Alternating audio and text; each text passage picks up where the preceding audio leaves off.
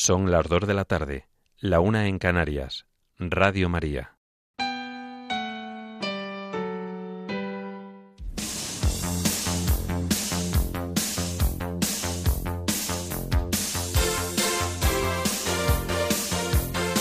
Servicios informativos de Radio María.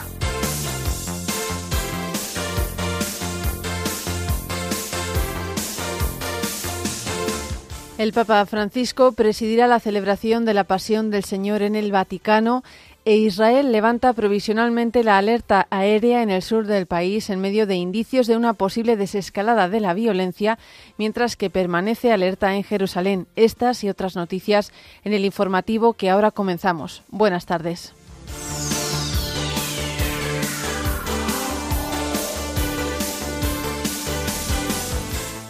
En este Viernes Santo, la Iglesia se une en una colecta para ayudar a Tierra Santa. En Polonia, 213 iglesias participan en la Noche de los Confesionarios. La Conferencia Episcopal Española se une a la celebración del Día Internacional del Pueblo Gitano con el lema Caminando juntos en la fe. Aumentan en un 25,4% los hogares atendidos por Cáritas Asturias. En Ucrania mueren al menos siete personas en un bombardeo por parte de las fuerzas ucranianas en la ciudad de Donetsk. China impone sanciones a la representante de Taiwán en Estados Unidos. En España, el Boletín Oficial del Estado publica el traspaso de competencias a Navarra en materia de tráfico y circulación de vehículos a motor. El 37% de los militares españoles en el exterior se encuentran en la defensa de la frontera de la OTAN con Rusia. Y en deportes, el golfista español John Ram se coloca líder en su debut en el Masters de Augusta en Estados Unidos.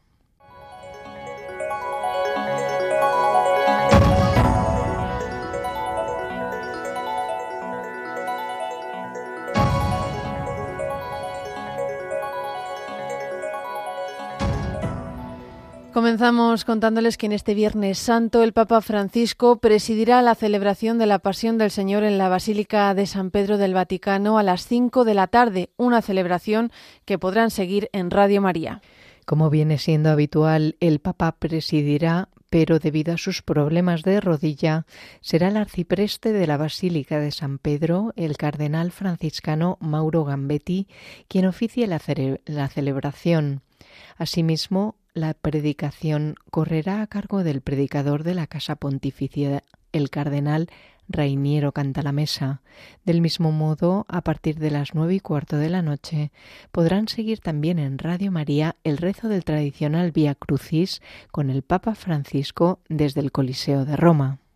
Y en su celebración de la Semana Santa, el Papa Francisco celebró ayer por la tarde la misa de la Cena del Señor de Jueves Santo en la cárcel de menores de Casal del Marmo en Roma. El pontífice volvió a este penal al que ya acudió en 2013, el año de su elección pontificia, para celebrar junto a sus presos esta misa en la que se conmemora la última cena de Cristo y sus apóstoles.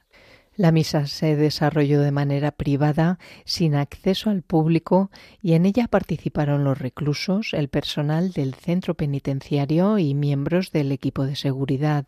En una breve homilía improvisada, el sucesor de Pedro explicó que en la época de Jesús lavarse los pies era una costumbre al entrar en una casa, pues las calles eran polvorientas.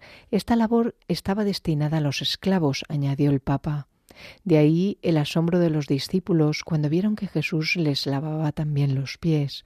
En palabras del pontífice, el Señor hizo esto para hacer entender el mensaje del día siguiente, de que moriría como esclavo para pagar la deuda de todos nosotros. Según el obispo de Roma, si escucháramos estas cosas de Cristo, la vida sería tan hermosa porque nos apresuraríamos a ayudarnos los unos a los otros en vez de engañarnos. Y cambiamos de tema. El ejército de Israel ha levantado provisionalmente la alerta aérea en vigor para las comunidades del sur del país en medio de negociaciones mediadas por Egipto para poner fin a la última escalada de violencia con el movimiento islamista palestino Hamas en Gaza y el sur del Líbano. Según medios israelíes, el ejército de Israel podría rebajar todavía más el nivel de alerta en las próximas horas si el movimiento islamista cesa sus ataques. Sin embargo, la violencia todavía persiste. Dos mujeres israelíes han muerto y una tercera ha resultado herida grave por un ataque a tiros contra el vehículo por el que circulaban cerca de un asentamiento en el norte de Cisjordania. No obstante, el ejército de Israel permanece pendiente de lo que pueda ocurrir en las últimas horas en Jerusalén, donde miles de musulmanes acuden a rezar en medio de un ambiente caldeado tras la irrupción de esta semana de las fuerzas de seguridad israelíes en la mezquita de Al-Aqsa, eh, uno de los detonantes de estos nuevos enfrentamientos. Las fuerzas de seguridad de Israel habrían prohibido a los hombres menores de 40 años entrar al edificio de culto para evitar que se atrincheren en su interior, tal como aseguran han hecho en los últimos días, explicando así la razón de su asalto a la mezquita en las dos últimas noches. Durante esta pasada noche, Israel ha confirmado que al menos 44 proyectiles han sido disparados desde Gaza en dirección a Israel, mientras que el ejército israelí ha respondido con más de 50 toneladas de munición en bombardeos sobre el enclave palestino y el sur del Líbano. El portavoz de las Fuerzas de Defensa de Israel, Daniel Agari, ha precisado que al menos un proyectil acabó impactando en una zona poblada de Sderot, sin víctimas que lamentar por el momento. Otros 14 proyectiles impactaron en zonas deshabitadas del sur del país. Ocho fueron interceptados por el sistema de defensa antiaérea Cúpula de Hierro. Nueve de los proyectiles disparados desde Gaza se quedaron cortos e impactaron en el propio enclave y otros doce acabaron en el mar. Por su parte, fuentes palestinas informan de un niño herido grave y de daños materiales en el Hospital Infantil de Aldurra, en el norte de la Franja, así como bombardeos cerca del paso de Rafah, en Egipto, y en las localidades de Deir al-Balá y Han Yunis, que han dejado cuantiosos daños materiales. En el Líbano, los ataques israelíes se han concentrado en la región de Tiro en respuesta a los lanzamientos de Hamas desde territorio libanés y se han confirmado numerosos daños materiales y de un ataque aéreo cerca del campamento de refugiados palestinos de Al-Rashidie.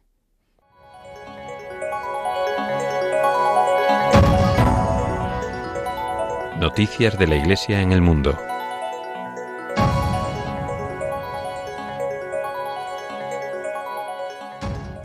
El Papa Francisco ha invitado a los católicos de todo el mundo a ser generosos en la colecta de este Viernes Santo por Tierra Santa. Así lo comunicó hace unos días el prefecto del Dicasterio para las Iglesias Orientales, Monseñor Claudio Gugliarotti, en una carta enviada a los obispos del mundo.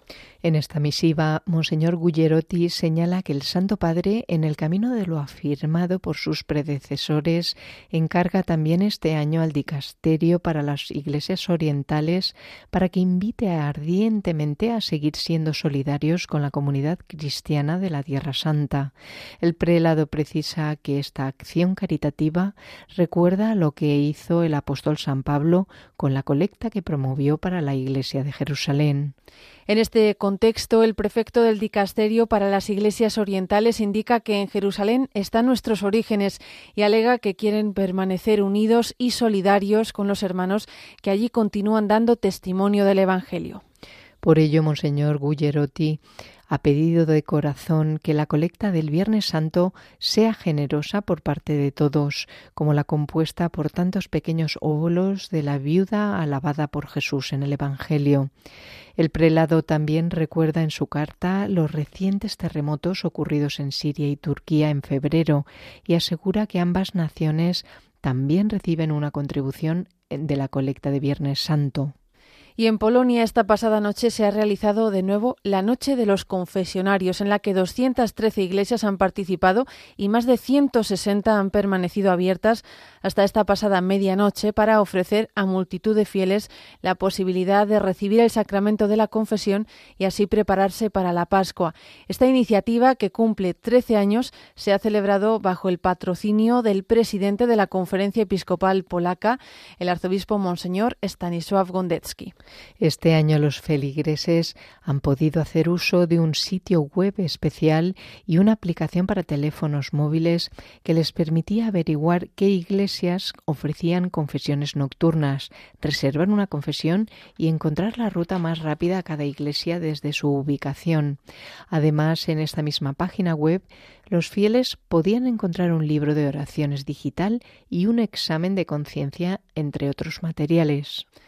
El coordinador del evento, Gregos Adamski, señalaba que la Noche de los Confesionarios es un inicio específico de un diálogo con la cultura contemporánea y los estilos de vida ocupados, y de ahí nace la idea de abrir iglesias por la noche, ya que las iglesias son el único espacio libre para la reconciliación espiritual con Dios. Asimismo, Gregos Adamski también explicaba que esta iniciativa estaba dirigida en particular a los católicos que han regresado a casa para las vacaciones de Pascua, a menudo desde el extranjero, y no han tenido la oportunidad de participar en el sacramento de la penitencia y la reconciliación. La Noche de los Confesionarios se organizó por primera vez en abril de 2010 en Essensing, para conmemorar el quinto aniversario del fallecimiento del Papa Juan Pablo II. En ese momento, los sacerdotes de tres iglesias locales escucharon confesiones durante toda la noche hasta las seis de la mañana. Y les contamos también que en Perú este miércoles santo se ha presentado en la iglesia de San Antonio de Padua de Lima, la capital del país, una escultura hiperrealista de Jesús en la que ha trabajado a lo largo de seis años el artista católico peruano Walter Huamán, conocido internacionalmente como Walt Wizard. La imagen fue bendecida por el obispo auxiliar de Lima, Monseñor Ricardo Rodríguez, que acudió a la presentación junto a decenas de fieles, sacerdotes y periodistas. La idea del proyecto nació hace seis años cuando Walter Waman descubrió una imagen en 3D que reprodujo el artista estadounidense Ray Downing en la que se podía ver cómo pudo haber sido el rostro de Cristo a partir del registro de la sábana santa de Turín, de estudios y de respaldo científico. En su investigación, el artista peruano realizó múltiples entrevistas a especialistas de centros de sinodología de diferentes países como México, España e Italia, con el objetivo de recrear fielmente otros detalles como el cabello, la barba, las pestañas y entre, entre otros para además poner el arte al servicio de la fe, de la educación, de la cultura y para evangelizar a aquellas personas que no conocen a Cristo. Y nos vamos a Estados Unidos para informarles de la triste noticia de la profanación de una iglesia y el destrozo de una imagen del Sagrado Corazón de Jesús. El párroco de una iglesia en Syracuse, en Nebraska, se sorprendió cuando descubrió hace unos días que el altar del templo había sido volcado, la figura del Sagrado Corazón destruida y varios objetos dañados. El sacerdote comenta que esto ha sucedido en la Semana Santa de nuestro Señor, recordando que su peregrinación estuvo marcada por la injusticia, el destrozo y el daño causado a su santísimo cuerpo. En este sentido, señala que esto se ha permitido que de alguna manera suceda en Syracuse.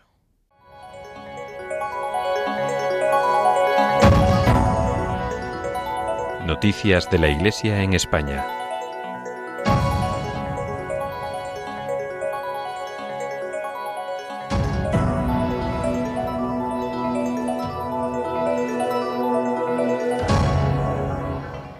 Con motivo del Día Internacional del Pueblo Gitano, que se celebra mañana, el Departamento de Pastoral con los Gitanos de la Conferencia Episcopal Española ha preparado una serie de materiales para celebrar este día y conmemorar a los beatos, grandes compañeros de camino de este pueblo, que, como decía San Pablo VI, está en el corazón de la Iglesia. El lema elegido en medio del camino sinodal es Caminando juntos en la fe. El obispo de Teruel y Albarracín y responsable de esta pastoral, Monseñor José Antonio Satué, explica en qué consiste esta campaña. Con esta campaña pretendemos dar a conocer en las comunidades cristianas donde vivimos habitualmente nuestra fe la realidad de los gitanos y de la pastoral gitana. También queremos eh, dar a conocer la riqueza de la espiritualidad gitana y especialmente a través de nuestros beatos, el beato Ceferino, la beata Emilia y el siervo de Dios Juan Ramón. Esperamos que esta sencilla campaña nos ayude a estrechar lazos de colaboración entre la pastoral gitana y las diferentes comunidades cristianas que caminan en España. Así, Monseñor Satué asegura que quieren caminar juntos todas las delegaciones y personas que trabajan en la pastoral gitana, cada uno con sus peculiaridades y su historia, y además hacer hincapié en la necesidad de trabajar mano a mano con las parroquias para lograr estos objetivos. En Asturias, la memoria de actividad de Cáritas en esta comunidad autónoma durante el año 2022 revela que se ha producido un aumento del 25,4% de los hogares atendidos por Cáritas. Las caritas parroquiales han acompañado en 2022 a un total de 12.168 personas que conviven en 5.140 hogares, lo que supone un 25,4% más de hogares y un 20% más de personas que en el año 2021. La mayor cuantía se ha destinado a la cobertura de necesidades básicas, seguida de las ayudas para afrontar los gastos de vivienda, suministros y otros conceptos. Según el secretario general de Caritas Asturias, Ramón Méndez Navia, este aumento se debe al problema de la inflación que repercute en los hogares más vulnerables y es ahí donde la gente empieza a acercarse a nosotros porque no les alcanza para cubrir las necesidades básicas. La memoria de actividad del 2022 ha puesto también de manifiesto que es mayor el número de mujeres que acuden a Cáritas debido a la escasez de recursos, pocos apoyos y la asunción en soledad de la responsabilidad de la crianza y el cuidado de los hijos. Este problema hace que muchas veces sea incompatible que mujeres solas con sus hijos puedan mantener un trabajo estable y afecta muy especialmente a inmigrantes con hijos pequeños y que no cuentan con un apoyo que pueda permitirles tener esa ansiada estabilidad. Asimismo, el informe refleja que esa dificultad para conciliar la vida laboral y la familiar se une a la que tienen habitualmente para hacer frente al pago de una casa, lo que acaba por derivar en que varias familias compartan no ya en una misma vivienda, sino una misma habitación. Y les contamos también que la diócesis de Albacete acogerá el próximo sábado 22 de abril en Villarrobledo el encuentro del movimiento infantil diocesano en el que podrán participar todos los niños de 7 a 13 años y en el que también estará presente el obispo de la diócesis, Monseñor Ángel Fernández. Este encuentro mantiene el lema de la infancia misionera de este año, uno para todos y todos para él y servirá para que los niños procedentes de parroquias y colegios comprometidos con las misiones y la animación misionera profundicen en su ser misionero a través de juegos, actividades, catequesis, testimonios y tiempo de oración. La Delegación de Misiones de Albacete tiene a disposición toda la información, así como la posibilidad de inscribirse a través de la página web misionesalbacete.omp.es. Y terminamos este bloque de noticias contándoles que miles de alumnos matriculados en clase de religión de toda España han participado en un concurso de preguntas online sobre Semana Santa que ha supuesto un gran estímulo para el alumnado y para el propio profesorado de primaria y secundaria.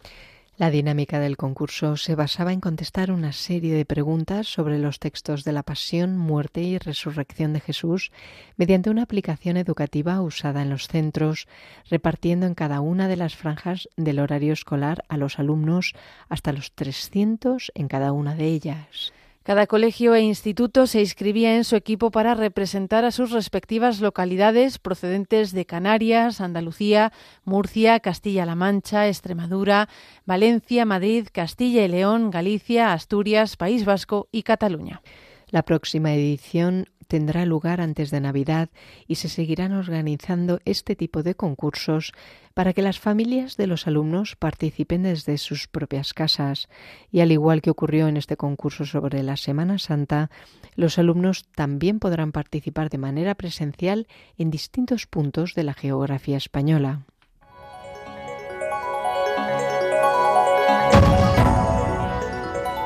Información internacional.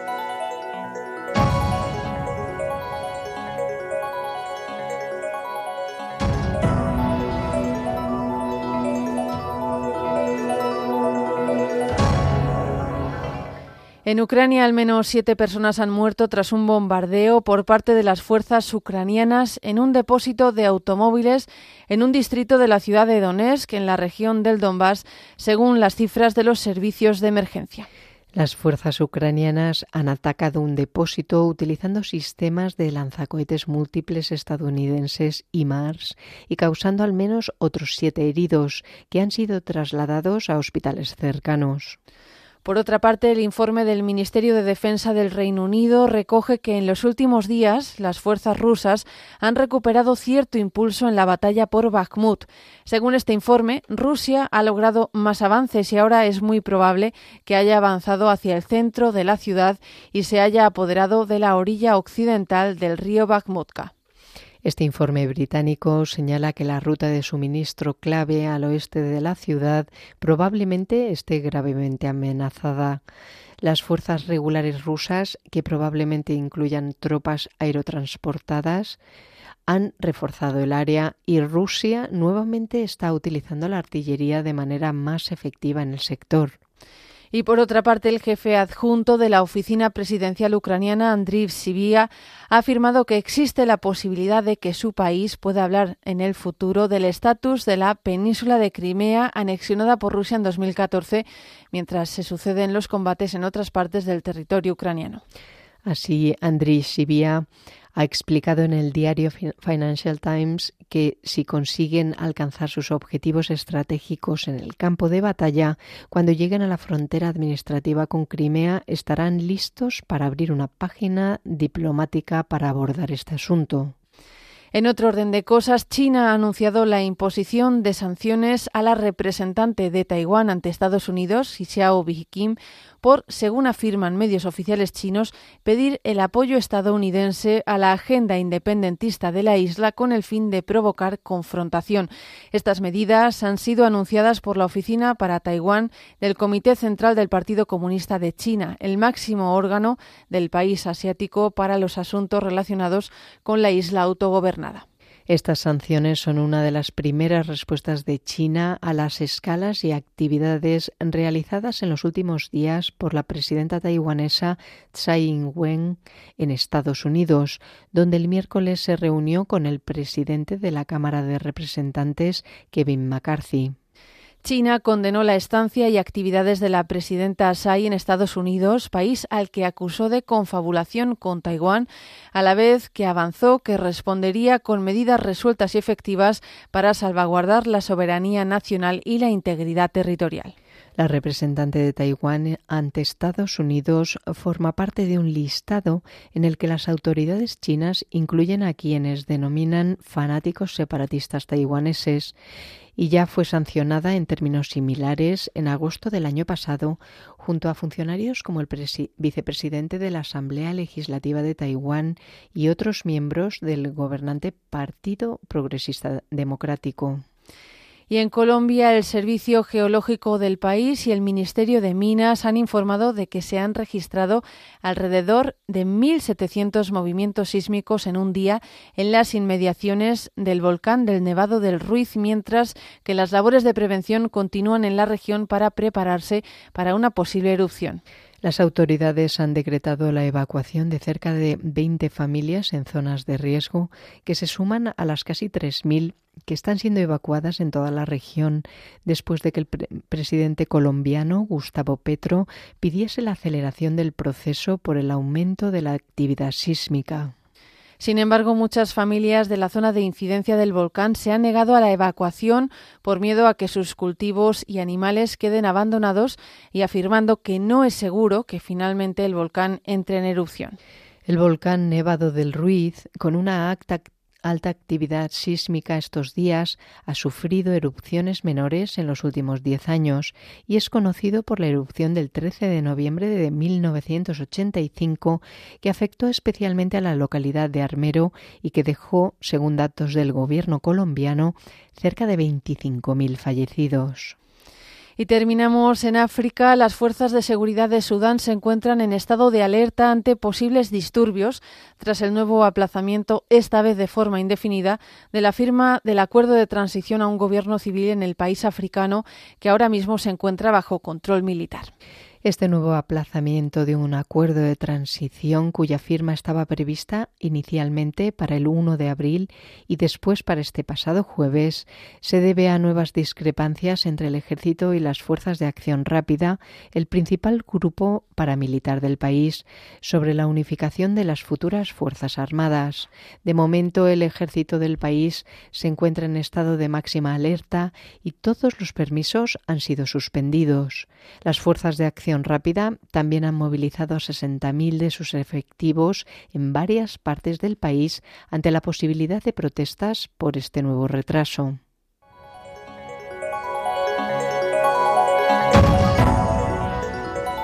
Información nacional.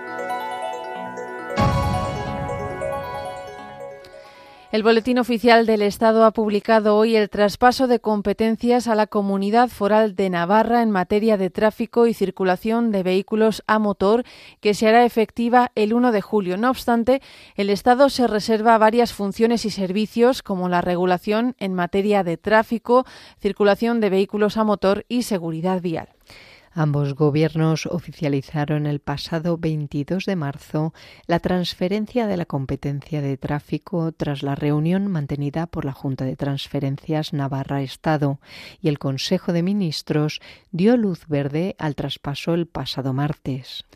De este modo, el Boletín Oficial del Estado ha publicado el Real Decreto del Traspaso que detalla los servicios que serán competencia de las autoridades navarras, como la imposición de sanciones administrativas, las campañas de formación vial, las instrucciones a los policías locales y las vigilancias en la circulación, entre otros. Por el contrario, el Gobierno se reserva la regulación en materia de tráfico, circulación de vehículos a motor y seguridad vial, así como la expedición y revisión de los carnets de conducir y la matriculación y expedición de los permisos de circulación, entre otros. Y cambiamos de asunto. La capilla ardiente del exministro Josep Piqué, quien fuera portavoz del Gobierno y ocupara diversas e importantes carteras ministeriales durante los gobiernos del Partido Popular de José María Aznar, ha abierto a las nueve de la mañana en el tanatorio de la M30 de Madrid. Numerosas personalidades políticas han pasado por el tanatorio para dar su último adiós al político y economista que falleció ayer a los 68 años en el Hospital 12 de Octubre de Madrid y acompañar a sus hijos y su viuda, entre ellos ha destacado el expresidente del Gobierno, José María Aznar, quien ha afirmado que destacaba la tarea de Piqué como ministro de España, ministro de Industria, de Ciencia y Tecnología, portavoz y de Asuntos Exteriores, cargos todos ellos, ha dicho, que desempeñó con una gran brillantez. Asimismo, el alcalde de Madrid, José Luis Martínez Almeida, ha expresado las condolencias del pueblo madrileño por la pérdida de un hombre de Estado, ha dicho, y un fiel representante del mejor humanismo, ya que, según ha señalado, era un hombre de encuentro, de diálogo, de consenso que buscó el interés general. Junto al alcalde han pasado ya por el tanatorio, entre otros, el gobernador del Banco de España, Pablo Hernández de Cos, y los exministros del Partido Popular, Jaime Mayor Oreja, Ana Mato, Javier Arenas o Rodrigo Rato. Y Salvamento Marítimo continúa con la búsqueda en superficie del tripulante desaparecido del Vilaboa 1 tras el hundimiento de la embarcación pesquera en la madrugada del pasado lunes. Desde primera hora de la mañana se está trabajando en la búsqueda del tripulante y habrá que esperar a nuevos operativos de búsqueda después de que el robot de la Guardia Civil realizara varias inversiones y tocara fondo a 130 metros de profundidad sin éxito para tratar de localizar el pecio. Y terminamos contándoles que en el ámbito militar, más de un año después del inicio de la guerra de Ucrania, España concentra en la frontera este de la OTAN el 37% de las tropas desplegadas en el exterior. En concreto, un total de 1.150 soldados españoles se reparten por el este europeo en misiones diseñadas para disuadir cualquier amenaza procedente de Rusia los últimos en sumarse a la protección del territorio de la Alianza Atlántica han sido un total de 80 militares españoles desplegados junto a una batería antimisiles en Estonia. Se trata de una operación de protección del espacio europeo que tiene el objetivo de instruir a los estonios en el uso de este material antiaéreo. España cuenta con un despliegue similar en Letonia, donde se desplegó también una batería antimisiles en junio del pasado año para reforzar la protección de la misión de la OTAN en el país. En total, España cuenta con 640 militares en Letonia, la misión que más ha crecido desde el inicio de la guerra de Ucrania. También hay militares españoles en Rumanía en dos misiones que estaban previstas para tres meses y que han sido prorrogadas recientemente hasta el mes de junio. Asimismo, hay otros 1.900 soldados españoles desplegados en otras misiones internacionales en todos los continentes.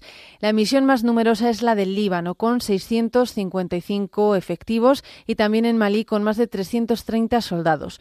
Además, España dirige la misión Atalanta de vigilancia de la piratería en el Índico y cuenta con tropas en Senegal, en el Golfo de Guinea y algunos efectivos en Mozambique y Somalia. También permanecen militares españoles, más de 300, en Irak, en misiones de la OTAN y de la coalición internacional liderada por Estados Unidos, y las Fuerzas Armadas mantienen desplegadas una batería antiaérea en Turquía para proteger su territorio de eventuales misiles procedentes de Siria. La presencia internacional de los militares españoles se completa con una reducida presencia en Bosnia y Colombia.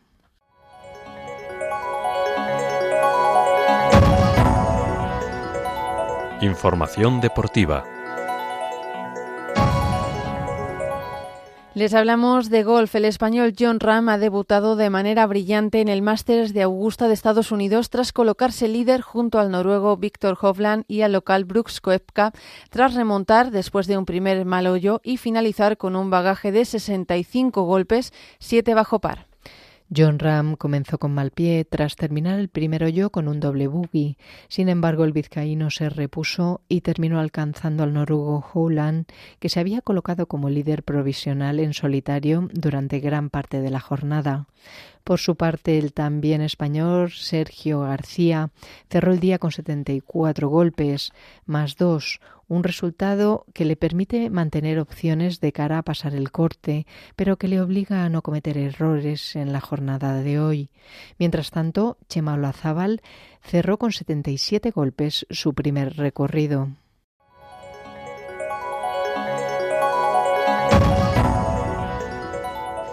Y terminamos este informativo con la previsión del tiempo para este fin de semana realizada por Miriam Herraiz. Esta tarde seguiremos con cielos pocos nubosos o despejados en todo el territorio nacional y sin esperar precipitaciones. Las temperaturas subirán, excepto en el Mediterráneo, donde se quedarán más suaves. Mañana sábado y el domingo seguiremos con cielos poco nubosos o despejados prácticamente en casi toda la península, con alguna nube sin importancia y sin precipitaciones. Las temperaturas mínimas no experimentarán cambios, mientras que las máximas irán subiendo poco a poco, excepto en la franja mediterránea donde se mantendrán.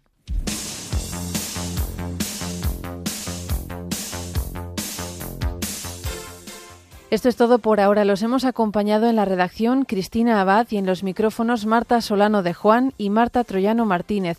Les ofreceremos más noticias ya mañana sábado a las 2 de la tarde, la una en Canarias, ya que esta noche retransmitiremos el Via Crucis desde Roma. Buenas tardes. Informativos de Radio María.